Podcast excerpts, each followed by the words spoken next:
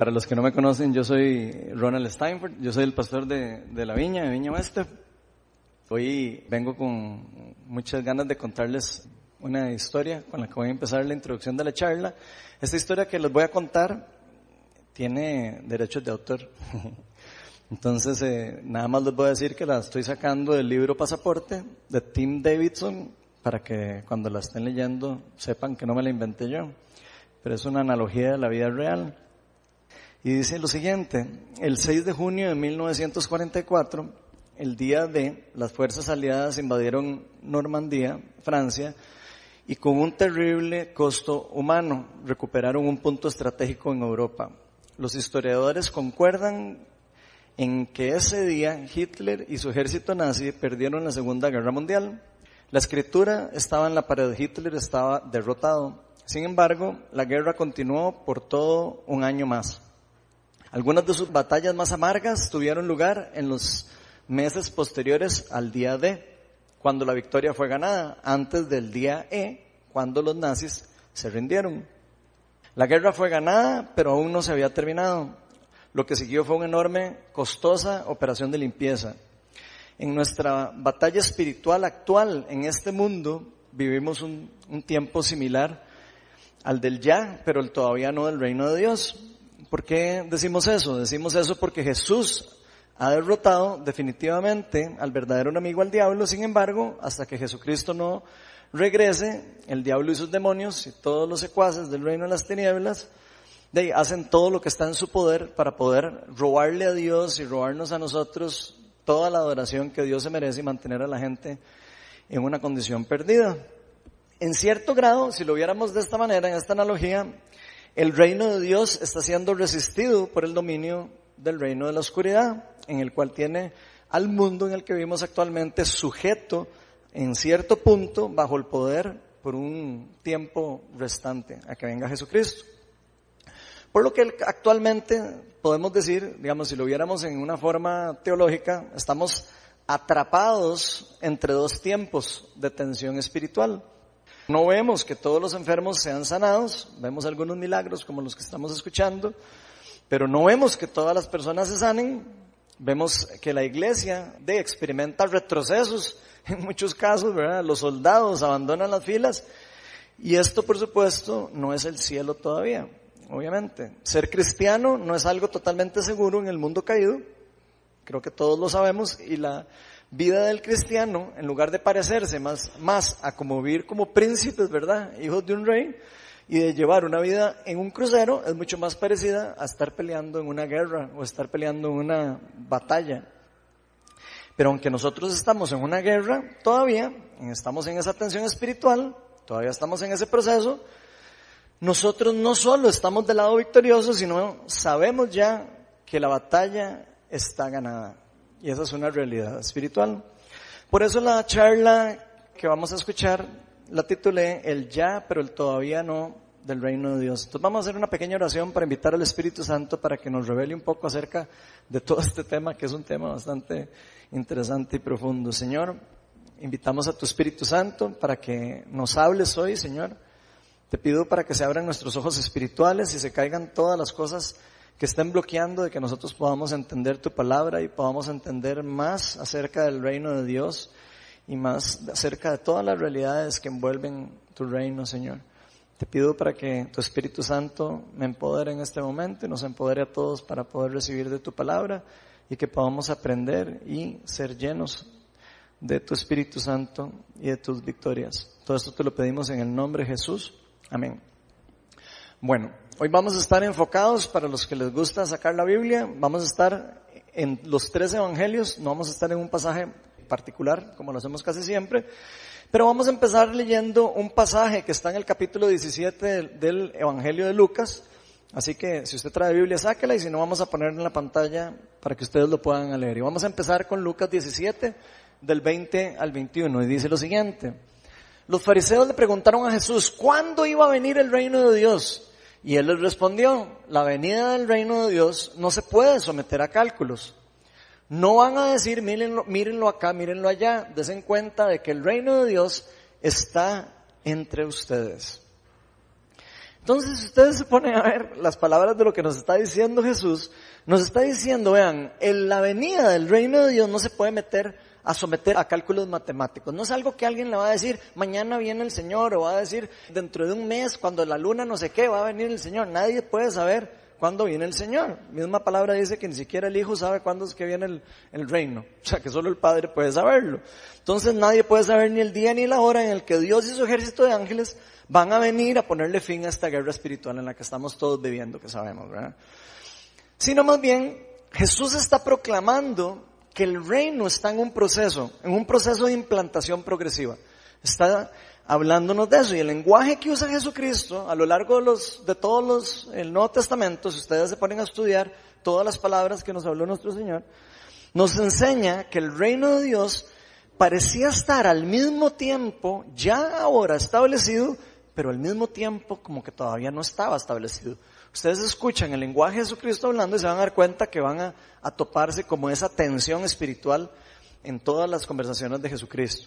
Entonces hoy vamos a ver tres realidades esenciales que nos enseña Jesucristo, particularmente acerca del reino de Dios. La primera realidad es que el reino de Dios está cerca. Mateo 17 nos dice, donde quiera que vayan, prediquen este mensaje. El reino de los cielos está cerca. Y este mensaje, si ustedes se acuerdan, este mensaje no fue Jesús el que empezó a, proclamarlo, sino lo empezó Juan el Bautista. Y luego, posteriormente, Jesús tomó esas mismas palabras y siguió predicando eso por su propia cuenta. Y si ustedes se ponen a ver, estas palabras de que el reino de los cielos está cerca, envuelven mucho el significado de lo que realmente significa el Evangelio de Jesucristo. Las buenas noticias de que finalmente Dios estaría irrumpiendo nuevamente a la tierra con su reino para generar un nuevo reinado. Que todos, por supuesto, estábamos esperando, o todas las personas estaban esperando que se cumpliera. Entonces uno se podría preguntar, ¿qué significa un reino? ¿O qué implica esta proclamación? Porque creo que nosotros, digamos, en Costa Rica, no, no sé ustedes, pero yo, de, yo no, no sé lo que es un reino porque aquí no hay reinos, ¿verdad? O sea, en Costa Rica no hay reinos. Entonces vamos a explicar un poco qué es un reino para que podamos entender lo que Jesucristo realmente está diciendo y proclamando. Si ustedes estudian el Nuevo Testamento, se nos va a enseñar, la, por lo menos la palabra en griego que usan en el Nuevo Testamento, en el griego koiné, para hablarnos del reino de Dios. Cada vez que usted escucha el reino de Dios en el Nuevo Testamento, la palabra que se usa es basileia, y eso significa reino. Eso significa un dominio monárquico o un reinado. Y normalmente se traduce reino o implica el ejercicio de un dominio monárquico o reinado en algún lugar y no necesariamente solo de un lugar geográfico, sino el reinado o un dominio monárquico en todo un lugar fuera de algo geográfico, sino en todo, todo lo que esté dominando por eso, en lo cual obviamente gobierna un rey o está gobernando un rey. Eso es más o menos lo que significa un reinado. Y si Jesucristo está proclamando las buenas noticias del Evangelio de que finalmente ese reinado, ese reino, estaba cerca de nosotros, estaba acercándose al mundo, uno la primera pregunta que uno sí se hace, ¿verdad? O por lo menos que yo me hago es, ¿cuál otro reino es el que estaba gobernando en el mundo caído, antes de que Jesús viniera. Y aquí vamos a leer Juan 12 del 31 al 32. Vean lo que dice Jesucristo. El juicio de este mundo ha llegado ya y el príncipe de este mundo va a ser expulsado. Pero yo cuando sea levantado de la tierra atraeré a todos a mí mismo. Quiero que vayan como visualizando el vocabulario que está usando Jesucristo. Entonces Jesucristo aquí nos está afirmando que hay un príncipe en este mundo y que va a ser expulsado. Y que cuando Él muera y sea resucitado y sea levantado en la cruz del Calvario, ¿verdad? Va a traer a todos hacia ese nuevo reino de Dios. En pocas palabras, si existe un príncipe, ¿qué quiere decir? ¿Que existe qué? Un reino, obviamente. Y este reino que estaba gobernando antes de que Cristo viniera con completa libertad, sin restricción, sin ninguna, casi que ninguna regla, del cual Cristo vino a destruir, Jesús lo menciona más adelante en el siguiente versículo de Lucas. Lucas 11, 18. Dice, por lo tanto, si Satanás está dividido contra sí mismo, ¿cómo puede mantenerse en pie su reino? Vean cómo aquí Jesús está hablando de que hay un reino y que Satanás tiene un reino. ¿Cómo puede mantenerse en pie su reino? Lo pregunto porque ustedes dicen que yo expulso a los demonios por medio de Belcebú. Aquí estaban criticando a Jesús que él estaba echando fuera demonios con el poder de los demonios. Entonces, Aquí podemos ver rápidamente que existe un reino del diablo, un reino de las tinieblas, como le llamamos en algunas veces, aunque ese término particularmente no se encuentra textualmente en la Biblia. Usted no va a encontrar el reino de las tinieblas en la Biblia, pero con lo que acabamos de leer ya podemos entender que hay un reino de las tinieblas, ¿verdad? Entonces, ¿por qué? Porque se puede obtener de forma implícita con lo que encontramos en la Biblia. Entonces, ¿cuál, si hay un reino de las tinieblas, si hay un príncipe en este mundo que está gobernando, entonces, ¿cuál es el reino de Dios?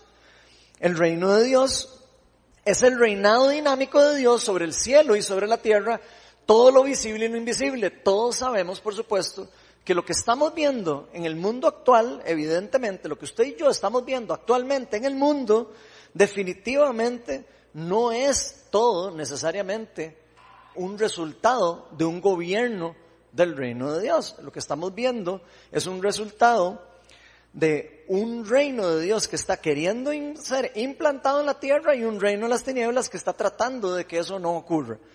Entonces, si el reinado de Dios sobre todas las cosas, como decía ahí, es el reino de Dios, ¿qué significa? Que el reino de Dios está cerca de nosotros, es la pregunta. Porque Jesús está diciendo, arrepiéntanse porque el reino de los cielos está cerca. Esto significa que Dios decidió venir al mundo caído a recuperar lo que se había perdido. Vino a recuperar todo lo que se había perdido de su creación. Dice la palabra que Él creó todas las cosas buenas. Él vino a destruir las obras del enemigo, vino a destruir las obras de ese príncipe que estaba teniendo un reino, que ya tenía toda una fiesta aquí en, en la tierra después de que lucharon del cielo con un tercio de los ángeles. ¿Y qué vino a hacer Jesucristo? Él vino a destruir las obras del reino de las tinieblas y a plantar el reino de Dios en la tierra. Y por supuesto, esas son las mejores noticias para nosotros, los cristianos o los que creemos en Dios, porque significa que ese estado de separación que se había dado entre nosotros y Dios por culpa del pecado, estaría a un punto de llegar a un fin. Estaba, estaría cerca de llegar a una irrupción, como a un final en el que Dios iba a venir a intervenir en un momento particular. Esta noticia implica que Dios estaba acercándose de vuelta a nosotros para llevarnos de vuelta a sus manos en su reino. Acuérdense que cuando Adán y Eva estaban en el huerto, Dios caminaba junto con ellos. Así de cerca era la relación que teníamos con Dios antes de la caída. Pero Jesucristo no solo vino y nos dijo que el reino de Dios estaba cerca, como lo acabamos de leer, que estaba a punto de llegar. No es que Jesucristo nos dijo, vean, arrepiéntanse porque allá casi cerca, en algún lugar, en algún lugar muy, muy lejano está el reino de Dios y, y está a, no sé, 400 kilómetros de ustedes, entonces ya está más cerca que antes que estaba a 800 mil kilómetros de largo. No, eso no es lo que está diciendo Jesús. Conforme fue avanzando el ministerio, fue aumentando la forma en cómo nos iba hablando y nos deja clara una segunda realidad que vamos a ver a continuación. La segunda realidad es que no solo el reino de Dios está cerca, sino que el reino de Dios ha llegado ya. Y eso lo podemos ver en Mateo 12, 28. Dice, eso es Jesús hablando con los mismos fariseos que estaban poniendo en cuestionamiento con qué poder estaba echando los demonios. Dice, en cambio, si expulso a los demonios por medio del Espíritu de Dios, eso significa que el reino de Dios ha llegado a ustedes. Entonces vean ahora la proclamación que está diciendo Jesús, ya no está cerca. Si yo estoy echando fuera demonios con el poder del Espíritu Santo, significa que ese reino ha llegado a ustedes y que ya está entre ustedes. Entonces Jesús más adelante nos revela esta realidad todavía más profunda que por supuesto es increíble para nosotros. ¿Por qué es increíble esto, esto para nosotros? ¿Por qué es relevante para nosotros como cristianos esto? Porque nos afirma que si Él expulsa demonios por medio del Espíritu Santo, significa que el reino de Dios no solo está cerca, sino ha llegado a nosotros y está a disposición de nosotros.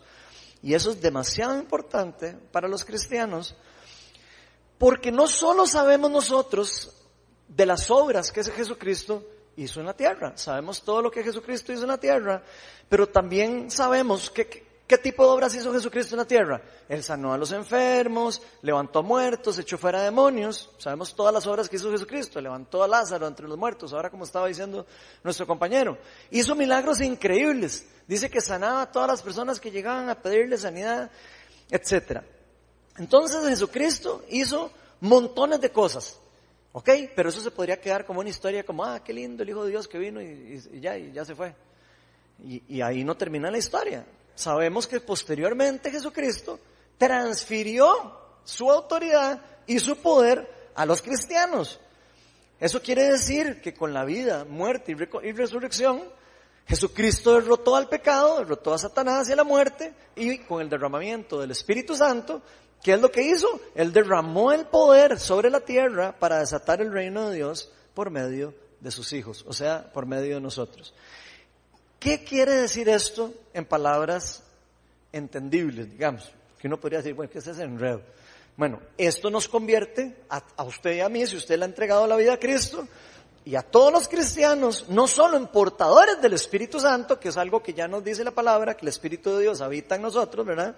Y es el mismo Espíritu Santo que le dio el poder a Jesucristo para hacer los milagros que hacía, y el mismo poder que levantó a Jesucristo entre los muertos, el que nos convierte a nosotros, dicho por Jesucristo, no por mí, en embajadores del reino de Dios en la tierra. Quiero que veamos una, algo de una forma particular, porque es una forma, una cosmovisión o una forma de ver la cosa de una forma diferente. Cristo hizo esto, si ustedes lo analizan bien, en una forma de invasión. Eso fue lo que hizo Cristo cuando vino y entró en la tierra. Él vino y atacó el reino de las tinieblas. No fue al revés, no es como que el reino de las tinieblas vino a atacar el reino, no, es, al revés. Cristo hizo esto por medio de una invasión, vino y atacó el reino de las tinieblas, que ya estaba establecido, que ya estaba totalmente arraigado en la tierra, ya tenía poder, ya estaba bien comodito todo el mundo ahí, ¿verdad? Los, los ángeles caídos. Y al igual que el día de la historia que les estaba contando, cuando Cristo vino e invadió la tierra, el reino de las tinieblas, la escritura estaba puesta en la parada. Lo mismo que acabamos de leer al inicio en la introducción. Satanás y sus demonios estaban derrotados. Ya estaba puesto, es como si hubieran puesto una estaca y hubieran dicho, hasta aquí llegó el reino de las tinieblas. La guerra fue ganada, pero aún no había terminado. Aún no ha terminado. De hecho, seguimos viendo que la guerra sigue. Lo que siguió, como decía la historia, fue una enorme, o estamos viviendo una enorme y costosa operación de limpieza, al igual que como vimos en el ejemplo de la Segunda Guerra Mundial. ¿Y esto qué quiere decir? Que todos los cristianos, usted y yo, si usted le ha entregado la vida a Cristo, quiere decir que nosotros somos invasores, no somos los atacados. y quiero que me vayan siguiendo con esto porque esto va a cambiar un poco la cosmovisión de cómo usted ve el reino en el que vivimos. Esto cambia por completo la forma en cómo vemos el mundo. Nosotros somos más bien las fuerzas armadas del reino de Dios que fue empoderado para traer libertad a las naciones oprimidas por el reino de las tinieblas. Y eso es lo que realmente implica para nosotros que el reino de Dios haya venido a nosotros. ¿Qué implica esto?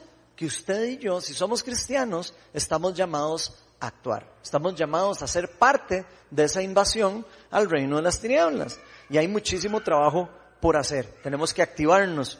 Y aquí yo quiero que ustedes solo se imaginen por un momento el trabajo de limpieza, imagínense la Segunda Guerra Mundial un momento, y cuando invadieron, y quiero que se imaginen a todo el ejército de Alemania y a todos los, los aliados de Alemania tratando de defenderse de la invasión que ya sabían que tenían perdido. Y quiero que se imaginen la cantidad de muertes que hubo aunque ya sabían que ya estaban listos para la foto. Ya sabían que habían perdido. Ya se hablaban entre ellos. no, ya estamos listos. Pero ¿qué seguían haciendo? Seguían tratando de matar y destruir a lo que, lo que, lo que tenían en sus manos. de hecho, muchos de los crímenes más increíbles fue después del ataque. Mataron a la mayor cantidad de judíos después de los ataques, los tiraban y los metían a los hornos antes de, para que no los encontraran. Imagínense ustedes. O sea, todo lo que pasó después de que ya, digamos, la victoria de esta alianza estratégica había invadido Alemania. Entonces todas estas fuerzas se empezaron a chocar y empezaron a empezar poco a poco a ver cómo la paz de todos los oprimidos empezó a llegar hasta un punto de libertad. Yo creo que nosotros tenemos que no olvidar nunca que nosotros somos partes del reino de Dios. Al ser cristianos, usted y yo no es que nos apuntamos en una lista para irnos a un crucero a Disneylandia. Cuando usted se inscribió como cristiano, usted lo que se inscribió es algo más parecido a los Marines del reino de Dios. Y quiero que lo entienda así, porque esa es la verdad. Es como que usted se hubiera dicho, me metí a la guerra armada del reino de Dios para poder pelear en contra del enemigo que, que ya tenía invadido la tierra. O sea, nosotros somos, como les dije, invasores del reino de Dios. Nosotros nos inscribimos en la guerra y ahora somos guerreros del reino de Dios y tenemos una tarea, destruir las obras del enemigo. Jesús dijo, yo fui enviado para destruir las obras del enemigo. Jesús dijo, yo soy la luz del mundo. Y dijo después, ustedes son la luz del mundo. También dijo, todo lo que yo hago ustedes lo harán y lo harán mayores porque yo vuelvo al Padre. Vayan siguiendo ese vocabulario de Jesucristo porque eso fue lo que vino a hacer Jesucristo con el reino. Vino a traer las noticias y a empoderarnos y a, y a dejar aquí el reino, no para llevárselo de vuelta. ¿Ok? Entonces vayan siguiéndome con eso. ¿Cuáles son algunas de las obras estas que el enemigo tenía o quería hacer o que vino Jesucristo a destruir? Una de ellas podemos decir que es la injusticia, otras podemos decir que es la enfermedad, otras podemos decir los demonios y todas las cosas malas que pasan en el mundo caído y por último la muerte. Ahora, yo no sé si ustedes se preguntan, ¿por qué si ya vino el reino? ¿Por qué si ya Jesús vino? ¿Y por qué si ya derrotó al enemigo? ¿Y por qué si ya en las Fuerzas Armadas de Jesucristo hasta ahí eh, varios cristianos despabilados? El otro día vimos que solo un 10%, lamentablemente. O sea, un 10% de los cristianos están activos. Para que vean qué triste. Nos lo contó Erika la vez pasada. Imagínense. Qué triste. O sea, tenemos un ejército que está el 90% en una silla y el otro por ciento activos en el reino. Entonces, todo esto es importante para nosotros para poder reactivarnos a lo que Dios nos está llamando. ¿Por qué no todos se sanan? Es la pregunta que todo el mundo se pregunta. ¿Por qué no todo el mundo se le arregla el problema al trabajo? ¿Por qué no todo el mundo se le sanan las manos? ¿Por qué no todo el mundo se le arregla el problema económico? ¿Por qué no todo el mundo recibe la sanidad que anda buscando?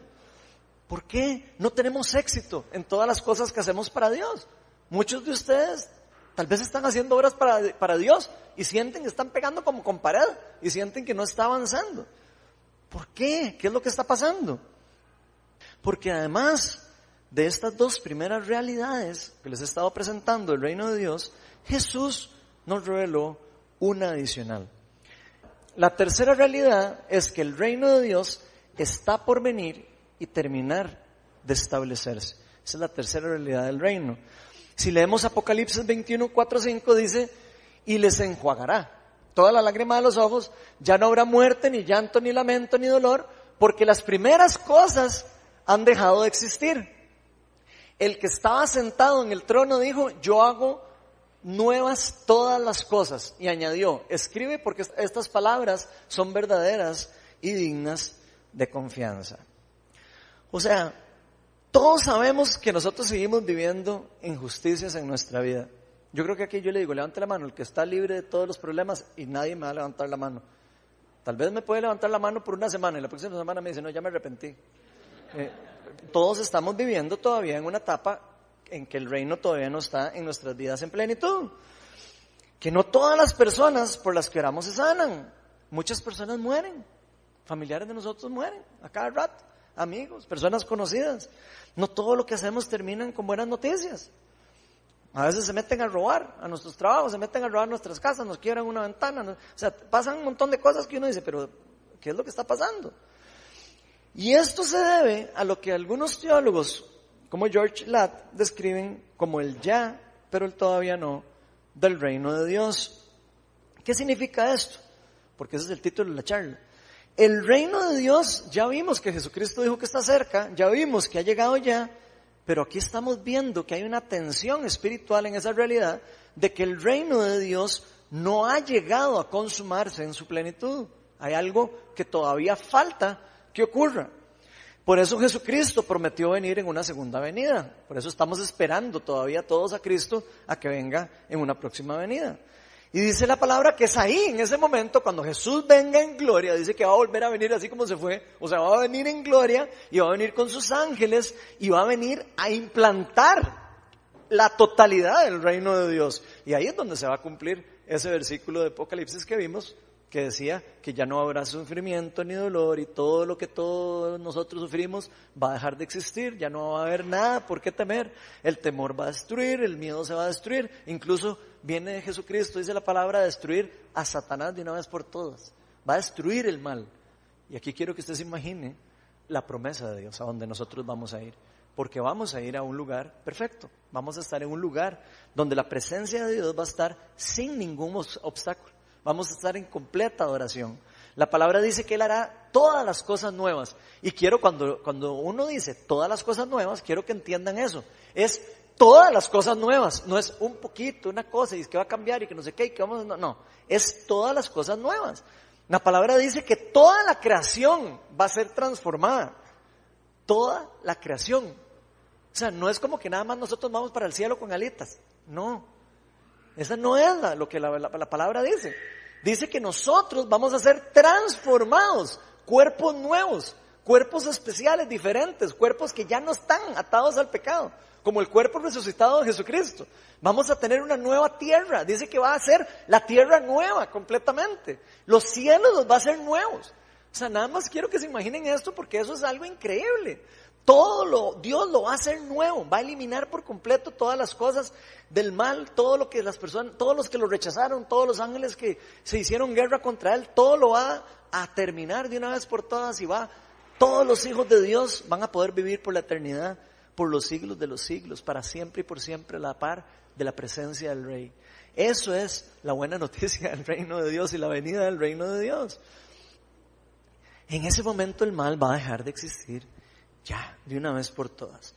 Pero aunque el reino no haya sido consumado todavía, aunque nosotros sepamos que Jesucristo viene entre algún tiempo que nadie sabe cuándo es, hay una noticia increíble que Jesús nos dejó, que fue la que acabamos de ver. El reino de Dios ya está con nosotros. El reino de Dios, ya hay una parte del reino que está con nosotros por medio de la obra que Jesucristo hizo en la cruz, el empoderamiento del Espíritu Santo, el poder y la autoridad que Él depositó en cada uno de nosotros. Pero, ¿qué nos dijo? El reino de los cielos hay que arrebatarlo. El reino de los cielos hay que pedirlo. Vean lo que dice Mateo 11:12. Desde los días de Juan el Bautista hasta ahora, el reino de los cielos ha venido avanzando, y pongan atención, está en expansión. Ha venido avanzando contra viento y marea. ¿Qué quiere decir eso? Que está teniendo una opresión para no crecer. Está avanzando contra viento y marea y los que se esfuerzan lograrán aferrarse a Él. Y quiero que pongan atención a esas palabras, porque esas palabras son para usted y para mí. Si nosotros nos esforzamos, nosotros podemos aferrarnos del reino de Dios que fue dejado por medio de Jesucristo y por el derramamiento del Espíritu Santo. De hecho, si ustedes se ponen a pensar, ¿cómo fue que Jesucristo nos enseñó a orar? ¿Se acuerda alguien? El Padre Nuestro. ¿Y qué es lo primero que dice Jesucristo? Cuando oren, digan lo siguiente. Lucas 11.2. Cuando oren, digan, Padre, santificado sea tu nombre, venga tu reino. ¿Qué está diciendo Jesucristo ahí? Arrebaten el reino todos los días. Venga a nosotros tu reino y hágase tu voluntad, ya en la tierra como se hace en el cielo. Eso es lo que nos está enseñando a orar. Si usted quiere aprender a orar, tiene que aprender del maestro. Y el maestro es Jesucristo. Y Jesucristo nos dijo, el reino de los cielos está cerca, está al alcance y ya ha llegado. Y cuando ore, pida que el reino descienda hacia usted. Nos dijo, apodérense del reino, pidan que venga, pidan y se les dará. ¿Se acuerdan Jesús? Pidan y se les dará, toquen y se les abrirá. Porque tienen, cada uno de ustedes, si son hijos de Dios, tienen poder y autoridad para desatar el reino de Dios donde sea que vayamos. Eso es una promesa, es una verdad. Vean lo que dice Mateo 18, 18. Les aseguro que todo lo que ustedes aten en la tierra quedará atado en el cielo. Pongan atención, el poder y la autoridad que se le fue dado a los cristianos. Y todo lo que desaten en la tierra quedará desatado en el cielo. Así que cada uno de nosotros estamos llamados a ser portadores del reino. Estamos llamados a ser impartidores de la gracia de Dios y del reino de Dios en la tierra. Pero fuimos llamados a desatarlo. Fuimos llamados a impartirlo. Hemos sido llamados a expandir ese reino en el mundo caído, traer luz donde hay oscuridad, traer salud donde hay enfermedad, traer las buenas noticias donde hay malas noticias. Esa es nuestra tarea. Ahora, por supuesto que no es por nuestra propia cuenta ni porque seamos nosotros unos galletas, ¿verdad? Sino es porque el Espíritu de Dios está en nosotros y el Espíritu de Cristo es el que tiene el poder para poder hacer esas cosas. Pero Él nos empoderó a cada uno de nosotros para poder hacer su obra. Y vean, yo no sé si realmente todos estamos conscientes de la realidad en que realmente nosotros podemos vivir como personas empoderadas del reino. Tal vez algunos aquí ni siquiera estaban enterados de que el reino estaba más cerca de lo que, de lo que ustedes creían. Tal vez algunos estamos viviendo en una guerra y no sabemos que ya la guerra está ganada. Tal vez algunos estábamos pasando aquí por problemas y no nos damos cuenta que estamos del lado de la victoria. Estamos del lado de la guerra que va a ganar. Estamos del lado de la guerra que ya ganó en cierta manera. Es solo cuestión de tiempo. Es solo cuestión de que nosotros también hagamos nuestra tarea como parte del reino de Dios. No hay una parte que nos toca a nosotros. Es solo cuestión de tener la voluntad de hacer la voluntad del Padre. Pero ya es hora de que todos nos apoderemos de lo que Dios está haciendo. Pero ya es hora de empoderarnos de todo lo que Dios nos ha querido dar por gracia no porque usted y yo no lo merecíamos, no porque usted y yo somos demasiado bien portados, entonces como nos vio tan bonitos y tan buenos, nos dio un poder especial. Es algo que usted y yo no nos merecíamos, es algo que usted y yo no, no nos merecemos, es algo que por gracia se nos ha dado, se nos ha otorgado. Por gracia se nos ha dado para que por gracia lo podamos dar. Y no solo eso, Él pagó el precio más alto que existía para poder pagar, para darle a usted el privilegio de poder usted ser un portador del Espíritu Santo. ¿Qué pagó por usted y por mí? La sangre del Cordero de Dios, la sangre de Jesucristo. Y yo creo que ya es hora de que cambiemos nuestra forma de ver el mundo y empezar a dejar de vernos como los atacados y empezar a vernos como los atacantes. Empezar a cambiar la cosmovisión de quiénes somos nosotros en la tierra.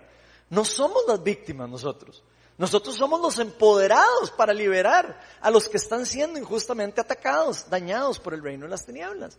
Y eso es un cambio de cosmovisión, un cambio de entendimiento que tenemos que hacer si queremos realmente ser parte de lo que Dios está haciendo en el día a día. Y ya es hora de que no nos concentremos tanto en el todavía no del reino. Es muy fácil decir, así ah, es que el reino todavía no, así ah, es que el reino no, ay, sí es que no, ay, sí es que no, que todavía no. O sea, no tenemos que poner la mirada tanto en el no del reino sino más bien concentrarnos en el ya del reino, en concentrarnos y poner nuestra mirada en lo que Cristo ya ganó, en lo que Cristo ya hizo, en el ahora del reino. Es como deberíamos de estar poniendo la atención, en lo que podemos hacer para impactar y cambiar el mundo por medio del poder del Espíritu Santo en nosotros. Vamos a ponernos todos de pie y vamos a, a invitar al Espíritu Santo para que nos empodere más acerca de este, de esta revelación de estos tres estados en los que Jesucristo nos ha revelado del reino de Dios, estas realidades espirituales.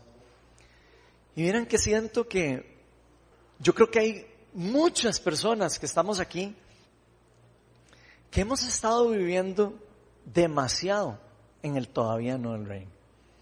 Habemos muchas personas aquí que estamos enfocados en las cosas malas que están pasando. Que estamos enfocados en las cosas complicadas, en las circunstancias que están totalmente fuera de nuestro control, en las circunstancias que nos hacen pensar, de, pero no que el reino estaba aquí, no que Dios me ama y no que... Estamos demasiado enfocados en lo que todavía no está establecido del reino de Dios. Y miren que siento que el Señor hoy quiere hacer un cambio de mentalidad. Y este cambio lo quiere para todos nosotros, no solo para una persona, no solo para un, un, pastor, no solo para una... No, es un cambio que Él quiere en su pueblo. Es un cambio que Él quiere hacer en cada uno de nosotros. Cada uno de nosotros somos parte del reino de Dios. Y ese reino de Dios está en nosotros si expande más rápido o expande más lento. Hay viento y marea en contra de que ese reino avance. Y sabían que está en manos de ustedes y de mí y de todos los cristianos que ese reino empiece a avanzar y las personas puedan empezar a ver que el reino de los cielos está cerca. Me encantó ese testimonio de Armando. Eso es particularmente predicar que el reino de los cielos está cerca. Lo predicó con el ejemplo, no lo predicó con palabras elocuentes y con versículos de la Biblia. Lo predicó con el fruto de la vida de lo que él está experimentando. Y la pregunta es, ¿cómo queremos nosotros llevar eso a otras personas? ¿Queremos expandir el reino? Así que si, si hay alguna persona que ha estado hoy aquí viviendo un poco más concentrados en el no del reino, yo quiero pedirles que pasen adelante para poder orar y empoderarlos. Quiero pedirle al Espíritu Santo que nos empodere, no solo como personas, sino como cuerpo, como iglesia, como familia, como comunidad. Tal vez usted ha estado con temor de decirle al Señor, aquí estoy. Y yo quiero servirte y quiero hacer lo que tú quieras. Quiero dejar de ser de ese por ciento de los que dicen que son cristianos y que no, y que no están proclamando el Evangelio, que no están saliendo a ningún lado a proclamar nada, que se quedan en su casa recibiendo las bendiciones que recibieron sin dárselas a nadie. Eso es algo demasiado triste para el cuerpo de Cristo. Eso es algo demasiado triste para el reino de Dios. Así que si usted está con temor o ha estado sintiéndose incapaz de poder proclamar el reino, pase adelante. Aquí hay un equipo de personas que pueden orar por usted, que van a invitar al Espíritu Santo, que fue dejado aquí en la tierra para empoderar al pueblo de Dios. Jesús dijo, yo no niego el Espíritu Santo a ninguna persona que me lo pida. Si alguien me pide el Espíritu Santo, yo no le doy una piedra, yo no le doy un escorpión. Si usted nunca ha pedido el Espíritu Santo, si usted nunca ha sido empoderado por el Espíritu Santo, no tenga miedo. Diga, venga, yo quiero recibir del Espíritu Santo, yo quiero ser empoderado, yo quiero poder ser enviado, yo quiero ser realmente parte de ese ejército del reino de Dios. Tal vez alguno de ustedes no ha podido experimentar el reino. Tal vez no han podido nunca experimentar la presencia del Dios vivo. Tal vez han conocido al Señor en una forma teórica, pero no han podido todavía experimentar el amor, el poder, la libertad que viene del Espíritu de Dios, el empoderamiento. Si ese es su caso, también voy a pedirle que pase adelante. Si hay algo que a Dios le gusta, es empoderar a su pueblo. Si hay algo que Dios le gusta hacer, es que el reino expanda. Por eso nos llamó a todos y nos dijo, vayan a todas las naciones, bautizándolos a todas las personas en el nombre del Padre, el Hijo y el Espíritu Santo. Y enséñenles a obedecer lo que yo les he enseñado. Él nos ha enviado a hacer eso. Pero ¿qué hicieron los discípulos? iban a salir a predicar al Evangelio sin poder. Y Jesús les dijo, suave, sin el poder del Espíritu Santo, no salgan a predicar, no salgan a hacer eso. Espérense a que venga la promesa del Padre. sean primero empoderados y después salgan a predicar el Evangelio. ¿Y qué hicieron los discípulos? Pidieron al Espíritu Santo. Estaban todos reunidos, Hechos 2. Y todos estaban en un mismo espíritu y todos estaban diciendo, Señor, queremos poder salir a predicar el Evangelio. Queremos ser empoderados. Queremos poder llevar lo que tú nos enseñaste. Queremos poder disipular a las personas. Queremos disipular a las naciones. Queremos ayudar a, las, a los pobres. Queremos sacar de la injusticia a los que están pasando injusticia. Queremos ayudar a los que no tienen que comer. Queremos empoderarlos. Queremos que vean el reino. Queremos que puedan ver lo que nosotros hemos podido ver. Si usted quiere ser empoderado, pase adelante, pídale al Espíritu Santo que venga, que lo empodere o la empodere. O si alguien ha tenido miedo para dar ese paso y actuar, hoy es el mejor día para que usted rompa el temor. Dice la palabra que el amor de Dios echa fuera el temor. El Espíritu de Dios está diseñado para destruir el temor en nosotros, para quitar nuestras inseguridades, para quitar nuestras enfermedades, para quitar todas nuestras, las, frustraciones, todas las cosas que nosotros decimos es que yo no me lo merezco. Y está hecho para empoderar al pueblo de Dios. Así que vengan a mí todos los que están cansados y agobiados y yo les daré descanso, dijo Jesús. Si usted ha estado cansado, agobiado por el mundo caído, venga y pase adelante y reciba oración. No se pierdan de la bendición de Dios. O tal vez alguien quiere pedir hoy un empoderamiento especial. Tal vez alguien ha estado escuchando la voz de Dios y Dios le ha estado diciendo, a vos te he escogido para esto. Pero ha estado con temor. Ha estado con temor de decirle sí al Señor por lo que piensen otras personas, o por lo que piensan sus papás, o por lo que piensan sus hermanos, o por lo que piensan sus amigos. Y si ese es su caso, yo voy a pedirle que no tenga miedo, porque cada uno de nosotros tenemos un propósito en el reino. Antes de que usted naciera, usted ya tenía un propósito en el reino. Cada uno de nosotros somos parte importante del reino de Dios. Está en usted y en mí si queremos reaccionar a esas palabras de Jesucristo. Está en usted y en mí si queremos decirle, sí Señor, yo quiero obedecerte, yo quiero someterme a tu señorío, yo quiero someterme al rey, a su reino y a sus reglas. Yo quiero poder sentir la protección del reino, del reinado de Dios y poder vivir la vida empoderado con el Espíritu Santo, sin importar las circunstancias. Jesús cuando oró por nosotros antes de irse al cielo, Él no pidió que nos quitaran del mundo. Él dijo, Padre, no te pido que los quites del mundo, sino pido que los acompañes, que los empoderes. Eso es lo que Jesús pidió para nosotros, empoderamiento, para que pudiéramos resistir tentación, temor, aflicción. Así que si usted está ahí y se siente que todavía le hace falta experimentar algo de Dios, no tenga miedo. Dígale al Señor, aquí estoy. Estoy disponible para ti. Espíritu Santo, ven y empodérame.